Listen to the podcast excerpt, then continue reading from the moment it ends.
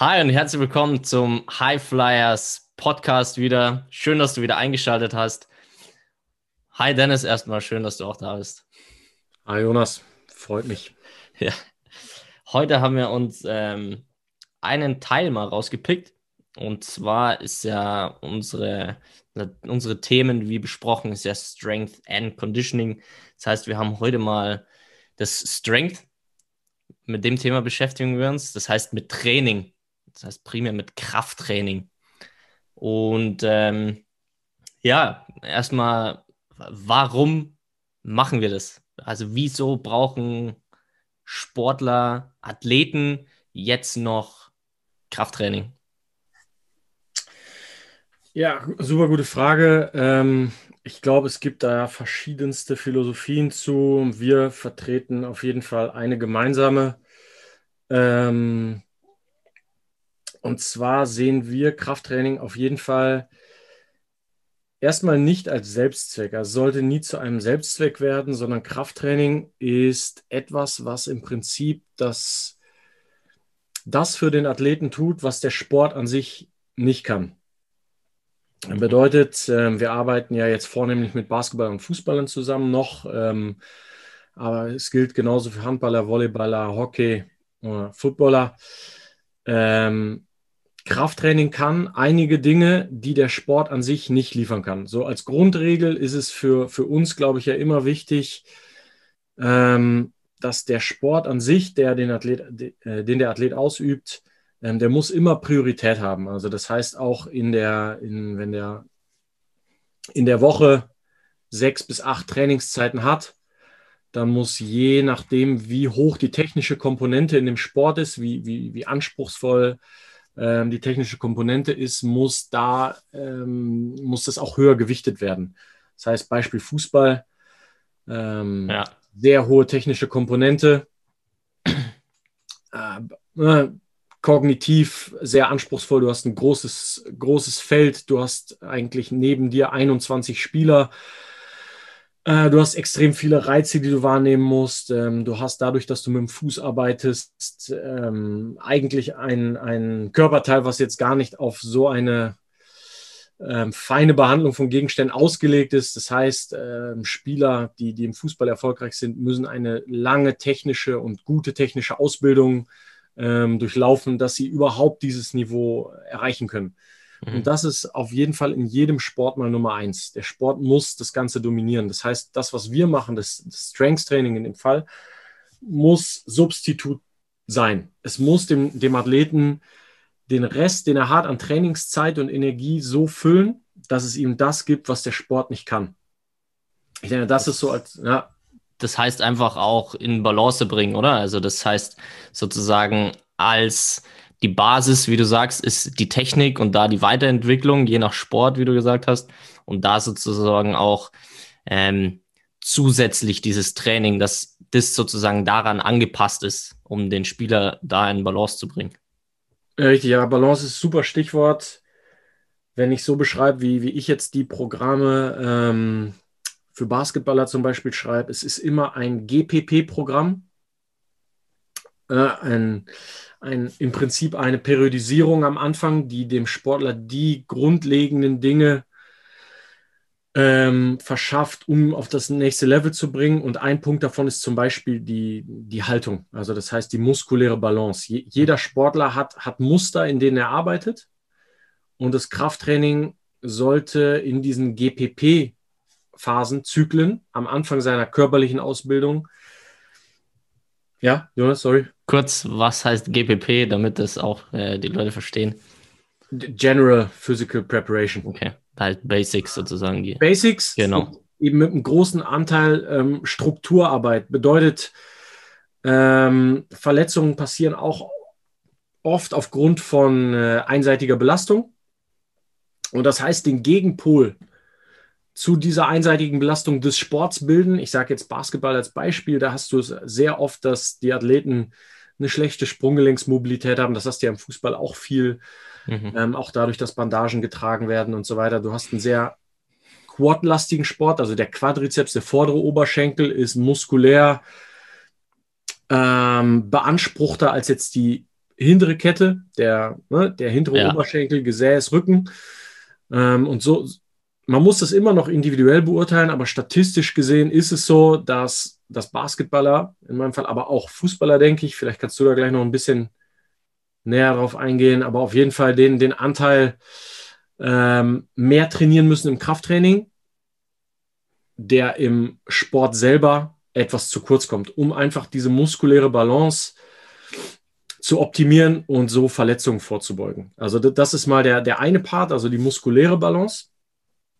Und B ist es halt ähm, so, dass, dass es verschiedene Arten von Kräften gibt. Und in dieser GPP-Phase, also General Physical Preparation, ähm, es ist eigentlich so statistisch zu einem 99 Prozent sind Athleten in Teamsportarten oft schlicht und ergreifend zu schwach. Das liegt einfach an, der, an dieser Komponente der Maximalkraft. Ne, die Kraft, die du willkürlich ähm, gegen einen externen Widerstand aufbringen kannst.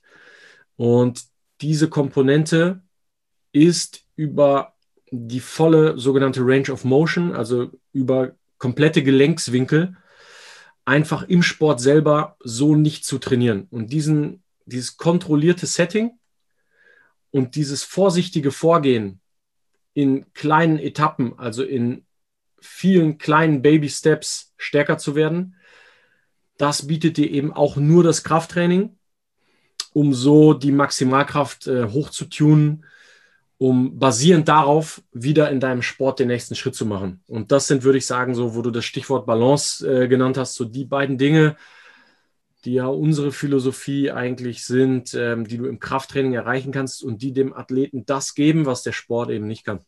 Ja, auch das äh, sehr gut. Die Basics ist das eine.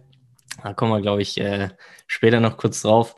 Und das zweite ist eben, dass du, wie gesagt, ähm, das Ganze kontrolliert, also wie durch Baby Steps, aber halt kontrolliert, Step by Step stärker werden. Und äh, genau das ist wahrscheinlich mit einer der großen Vorteile vom, vom Krafttraining, die du da hast, dass du wirklich kontrolliert mit kleinen Gewichtssteigerungen immer weiterkommen kannst und halt einfach so in einem relativ großen Zeitraum dann auch sehr, sehr große, äh, einen sehr großen Fortschritt haben kannst. Und kontrolliert halt das Ganze. Ja. Und ähm, habe ich auch eine sehr gute Story. Ähm, und zwar erstmal auf die Basketballer bezogen. Ähm, du kannst relativ früh schon mit Krafttraining beginnen, sage ich mal. Gerade in der Saison, als ich angefangen habe mit äh, einer JBBL-Mannschaft zu trainieren, also Jugend Basketball Bundesliga, das waren sie zu dem Zeitpunkt noch nicht. Das heißt, sie mussten Quali, Quali spielen um aufzusteigen in die JBWL. Und was wir gemacht haben, ist genau das, was du gesagt hast: Basics. Eine Form von Split Squat Variante, tiefe Kniebeugen, bisschen Mobilität verbessern, wie gesagt, Sprunggelenksmobilität. Wirklich Basics. Und das war ein sehr, sehr gutes Beispiel. Wir sind zu der Quali gefahren, ähm, haben es geschafft. Zum einen in die JBWL gekommen, das erste Jahr. Das heißt, davor gab es diese Mannschaft noch nicht, also keine JBWL-Mannschaft. Und wir waren das einzige Team, wo sich kein einziger Spieler verletzt hat. Und das bei einem Kontaktsport. Also es ist schon so, dass es durch Kontaktsport eben auch Gegebenheiten sind, durch den gegnerischen Einspieler, dass es zu einer Verletzung kommen kann. Nur durch dieses Krafttraining ist die Wahrscheinlichkeit halt viel, viel geringer. Äh, und das ist ein sehr gutes Beispiel, wie du halt in der Realität sehen kannst, dass es einen Einfluss hat. Und ja, das war ein sehr gutes Beispiel. Und gerade auch im Fußball, einfach wie du sagst, ist relativ, relativ einfach, die wirklich Sprunggelenksmobilität, solche Sachen verbessern. Ähm, du musst es definitiv auch individuell betrachten. Kannst nicht pauschal sagen, dass jeder äh, die gleichen Problematiken hat. Ähm, trotzdem ist es da auch ein sehr, sage ich mal, einfaches Training, das dann auf jeden Fall zum Ziel führt. Was äh, zum nächsten Punkt, was jetzt vielleicht nicht so sexy ist, aber was sagst du dazu, dass das Krafttraining nicht so sexy ist? Ich würde ich würd auf jeden Fall sagen, ähm, so die, ich, ich verstehe, dass es viele Coaches gibt oder Spieler, die Coaches gut finden, wo jetzt, ich sag mal, das Training sich eher für, für sowas wie TikTok, Instagram, schnelle, wie du gerade gesagt hast, sexy Videos eignen, was einfach super aussieht, mit Top-Athleten auch gut funktioniert. Ähm, nur das ist halt ähm, meiner Ansicht nach weit davon entfernt, was 90, 99 Prozent der Athleten machen sollten. Ähm, Basisarbeit. Also das bedeutet, ähm, ich sag mal, wenn wir haben jetzt eben schon über die Kniebeuge oder die Split Squats äh, gesprochen, das ist keine Bewegung, die jetzt wahnsinnig ähm, sexy eben ist. Ja, das ist einfach runter, hoch. Ja. ja wir, wir, können ja mal, wir können ja mal abstimmen. Ihr könnt ja mal sagen, ob ihr, wir haben ja schon ein, zwei Videos gepostet, ob unsere Übungen sexy sind oder nicht. Also ich muss schon sagen, ich finde uns schon, schon sexy, aber ich weiß nicht, was die allgemeine Meinung ist. Vielleicht kann er da ein bisschen Feedback einholen, wie sexy unsere Übungen sind. Ja, ja absolut. Ähm, ja, zurück zum, genau, also die, die, die, ähm, das Training an sich. Beispiel, wenn ich jetzt einem Athleten viermal acht bis zwölf Kniebeugen in der ersten Phase aufschreibe und in der zweiten Phase 5 mal 5 Kniebeugen mit einem 5-0, 1-0 Tempo und in der dritten Phase 12 Sätze A1 bis 3 Kniebeugen.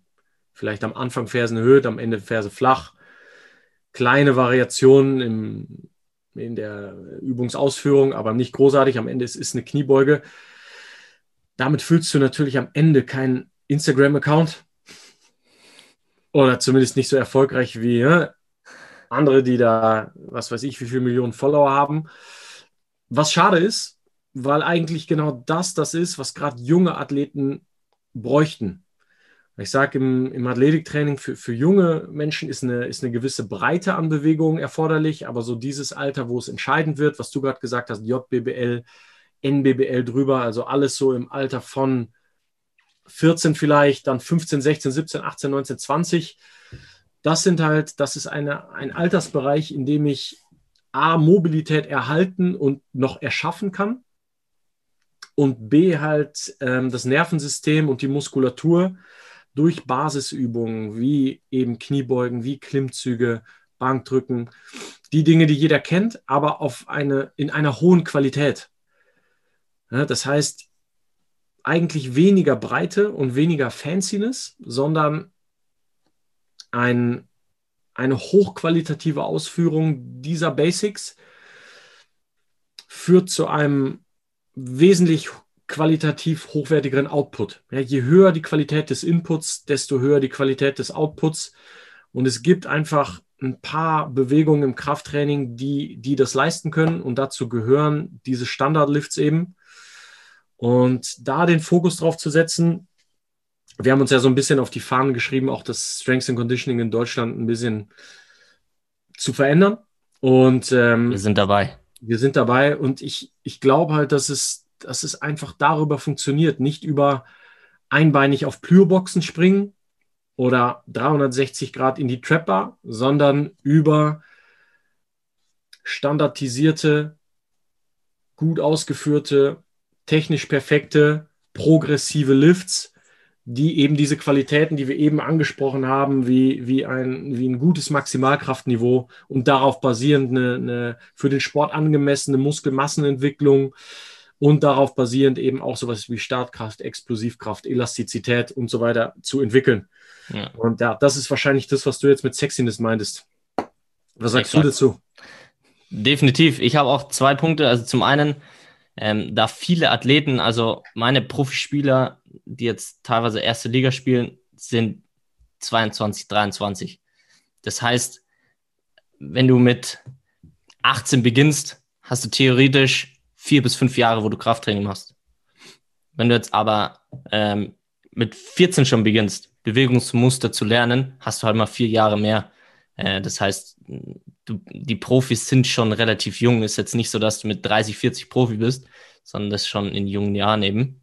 Ähm, und wenn du das dann machst, das auch viel länger machen kannst. Äh, das ist Punkt eins. Punkt zwei ist, äh, gerade zu dem Thema sexy, ist genau das, es ist noch nicht äh, Instagram-kompatibel. Das heißt, ich glaube, ähm, ihr alle unterstützt uns dabei, dass wir das Krafttraining wieder sexy machen. Und zwar Kniebeugen, Split Squats und Klimmzüge. Und man ähm, auf jeden Fall auch sagen muss, dass eine Kniebeuge nicht einfach ist. Es sieht theoretisch sehr, sehr simpel aus. Nur um diese Bewegung wie Kreuzheben, Kniebeugen, Split Squats wirklich mit einer hohen Qualität auszuführen, wie du gesagt hast. Es ist nicht, äh, du machst eine Woche oder eine Phase Split Squats und dann einbeinige Bosuball Jumps. So, also das, äh, das heißt nicht, dass es unbedingt viel, ähm, dass es direkt schwieriger werden muss durch fancy Übungen, die scheinbar sexy sind, sondern es sexy ist, eine Übung sehr, sehr gut mit, wie du gesagt hast, viel Gewicht ausführen zu können. Das heißt, dass die Qualität passt und die Qualität, also ich finde Qualität sexy. Ähm, das zu dem Thema noch. Und da ist auch noch ein Punkt, den ich sehr, sehr gut finde und das sehr gut veranschaulicht ist, wenn du, korrigiere mich, ähm, wenn ich es falsch sage, es geht darum, dass bei einem Sprint, Beispiel Knie, das vier- bis sechsfach an Gewicht, das heißt vier- bis sechsfach höhere Lasten auf dem Gelenk wirken, als wenn du jetzt nur da stehst. Das heißt, wenn keine ähm, Belastung da vorhanden ist. Das vier- bis sechsfache des Körpergewichts. Des Körpergewichts, ja, genau. Und dass du diese Stabilität, also mit vier- bis sechsfach höherem Gewicht ja auch trainieren solltest, um diese Stabilität zu generieren. Das heißt, ein großer Irrtum ist, glaube ich, auch, wackelige Untergründe, um diese Stabilität zu generieren. Nur ist dieser wackelige Untergrund, gibt er dir nicht diese Stabilität unter hohen Lasten, sondern eine Kniebeuge mit eineinhalb, zweifachen Körpergewicht als Beispiel mit der richtigen Ausführung äh, gibt dir exakt diese hohe Stabilität ähm, unter hohen Lasten. Und das ist auch genau das Feedback, was ich mit meinen Spielern bekomme. Ähm, gerade wo viel gesprungen werden muss, ähm, ob das jetzt Basketball oder Fußball auch ist, äh, diese Stabilität ist so, so spürbar. Das heißt, das ist ein Feedback, wow, meine Stabilität ist viel besser. Und dieses Gefühl auf dem Platz zu haben, ist halt so wichtig. Und ähm, deswegen ist es da auch die, wie du gesagt hast, die Qualität der Ausführung, aber auch die Maximalkraft sehr wichtig, damit du genau diese Qualität auch trainieren kannst. Also diese, diese Stabilität, die letztendlich im Sport der Fall ist. Ich, ich glaube, da hast du äh, jetzt zwei Themen perfekt zusammengebracht. Also ist für mich auch dieses Missverständnis mit der Stabilität. Ich, ich habe das Gefühl, es wird auch immer weniger. Mhm. Aber trotzdem ist es immer noch, also jeder kennt diese Erics-Matten oder Bosu-Bälle oder ähm, was gibt es noch alles, diese, diese Wackelbretter. Ich weiß nicht, ob es dafür auch einen Fachausdruck gibt. Die, die Idee ist ja Propriozeption zu trainieren. Propriozeption ist im Prinzip die Wahrnehmung meines eigenen Körpers in Raum und Zeit. Also das heißt, wer sich das, wer sich das vor Augen führt, ist, ähm, ich bin zu jedem Zeitpunkt meines Lebens ja in irgendeiner Form, die ich gerade angenommen habe, ist mein Körper in dieser Welt. Und ich weiß auch immer, in welcher Form mein Körper ist. Das ist die, die, die Wahrnehmung, die uns ganz kleine Rezeptoren in der Muskulatur, in den Muskelspindeln, zu jeder Millisekunde kriegt unser Gehirn Information, wie welches Gelenk bis hin zum kleinen Fingergelenk gerade gestellt ist. Daran, und bei Athleten ist es noch mehr der Fall, wenn man das durchdenkt, warum kann jemand mit einer relativ hohen Quote einen Basketball aus vier, fünf Metern in den Korb werfen, dann ist es der, der Grundpropriozeption, das heißt eine Wahrnehmung des Körpers, wo befindet sich welches Gelenk zu welcher Zeit. Und der macht das mhm. nur über Veränderungen, kleinste Veränderungen von Muskelspannungen. Muskeln bewegen Gelenke. Und somit weiß der Körper, welche Spannung der Muskel hat, welches Gelenk in welchem Grad gebeugt ist und was sein nächster, welcher Muskel als nächstes kontrahieren muss, damit der Ball so und so fliegt. Und das bei über 300 Muskeln in kürzester Zeit. Und das ist mal überhaupt das Wunder, Wunderwerk Bewegung. Aber nur mal kurz zur, zum, zur Definition Propriozeption. Mhm. Und jetzt ist der Übertrag, dass, dass viele Coaches denken, wenn ich mich jetzt auf ein wackeliges, ähm, auf eine wackelige Unterlage stelle, dass ich da diese Gelenkswahrnehmung trainiere.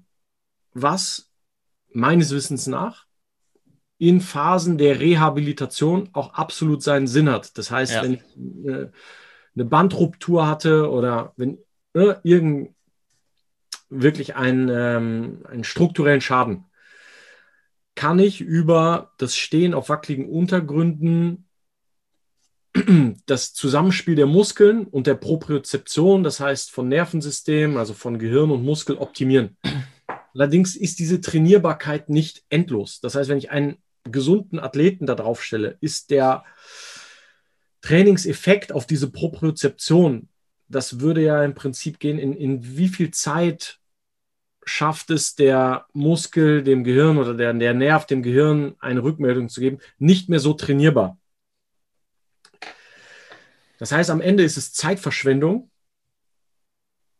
Ja, gerade auch, sorry, gerade auch, wie du es gesagt hast, das das Niveau, wo dieser Athlet jetzt gerade steht.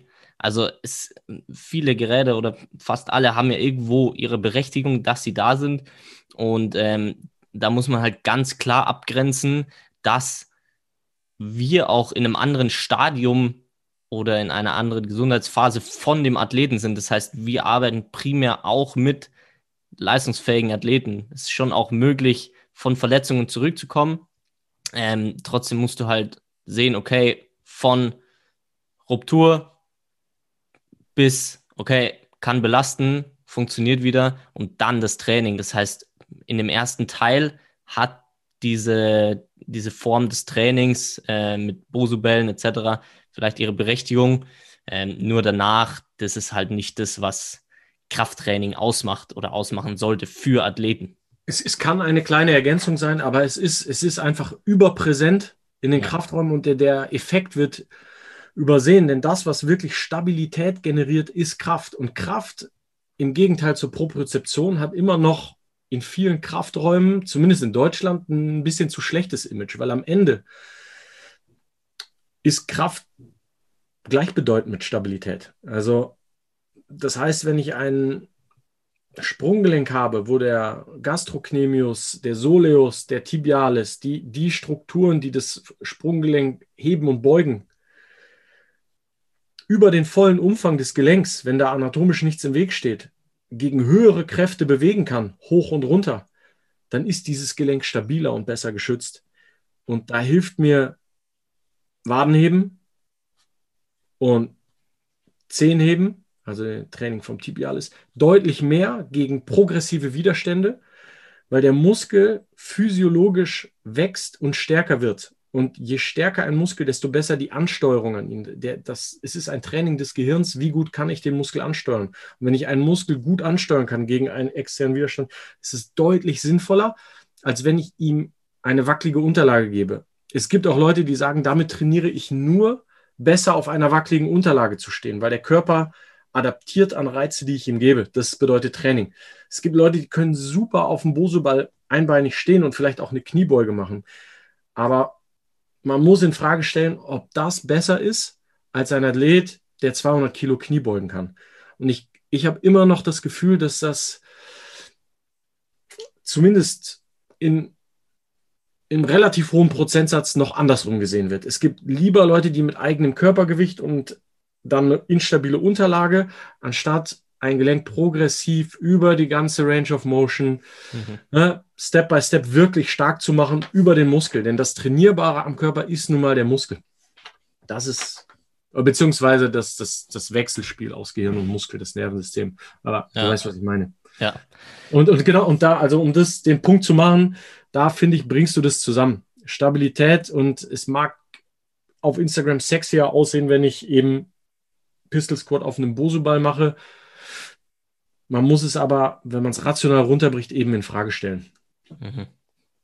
Ja, jetzt hatten wir noch äh, einen kleinen Exkurs zum propriozeptiven Training. Ähm, aber sehr interessant, auch sehr gute Bilder. Das ist, ich finde, so, so kannst du dir das sehr gut vorstellen, was das auch bedeutet, was bedeutet Training und was macht wann Sinn. Ähm, das ist auch ganz, ganz wichtig im Training. Und ich fand es zum einen sehr sexy, jetzt schon, worüber wir gesprochen haben.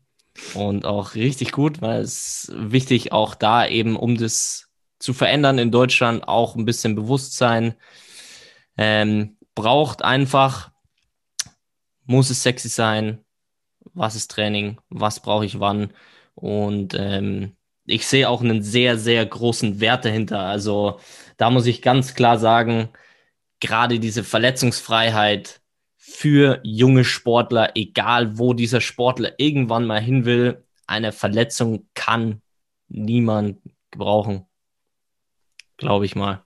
Und da ist es einfach dieser Wert von Basics, von dieser Maximalkraft, von dieser Stabilität unter hohen Lasten, wo ein junger Athlet einfach wirklich ähm, sehr, sehr davon profitieren kann. Und ähm, deswegen teilt diesen Podcast jetzt schon mit allen jungen Athleten, die ihr kennt, mit Trainern, die mit jungen Athleten arbeiten. Es ist so wichtig, dass da ein Bewusstsein kommt, je mehr drüber gesprochen wird und je mehr das umgesetzt wird, desto besser ist es. Und ähm, make strength training sexy again. Man. Yes. Guter Slogan. Gut. Ja. Vielen Dank, Dennis, für die erste Folge. Ich danke dir. Perfekt an- und abmoderiert, hey. Danke. Mit dem Coaching wird, wird's Radiomoderation. Schauen wir mal. Also für den ersten schon mal ganz gut. Vielen Dank fürs Zuhören. Feedback. Und Gerne. Feedback. Auf jeden Fall, wie sexy und wie gut das Training ist. Also. Schönen Tag. Hau rein, schönen Tag. Ciao, ciao. Ciao, ciao.